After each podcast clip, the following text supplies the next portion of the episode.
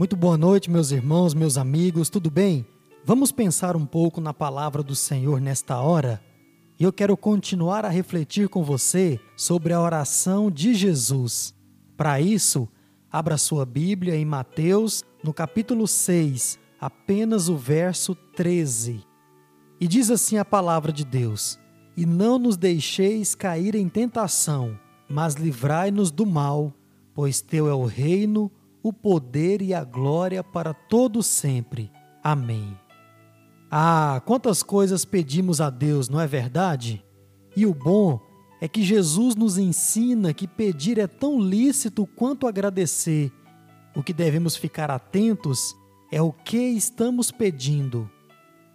Em sua lista de prioridades na oração, Jesus termina pedindo por proteção, e assim devemos também fazer.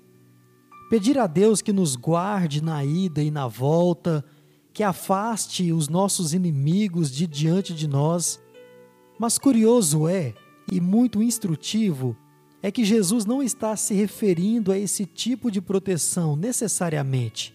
Ele está pedindo para que Deus o proteja de um mal ainda maior. Jesus está pedindo para que Deus o livre de cometer algum tipo de mal contra o próprio Deus. Ele está pedindo que o livre de cometer coisas que desagradam e desonram o nome de Deus. E olha quem está orando assim: o legítimo e primogênito Filho de Deus.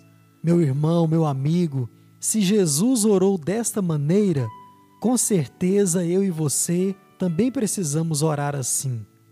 A palavra mal nesta oração está ligada à tentação do diabo contra o crente, aquilo que o diabo pode plantar no seu coração, e uma vez plantado em seu coração, você pode plantar essa semente maldosa por onde passar. Por exemplo, o desejo de não perdoar, como acabamos de falar, o desejo da traição no casamento, o desejo da separação sem motivo algum, o desejo do sexo fora do casamento, do relacionamento sem compromisso. Tudo isso e muitas outras coisas são tentações que nós sofremos pelos ataques do maligno. E é nosso dever pedir a Deus em oração que nos proteja de todas elas. E uma verdade é que cada um de nós sabemos em quais áreas somos tentados pelo diabo. Talvez o motivo de desobedecermos tanto a Deus seja o fato de não vermos esse pedido como prioridade em nossa vida de oração e não colocar isso diante de Deus.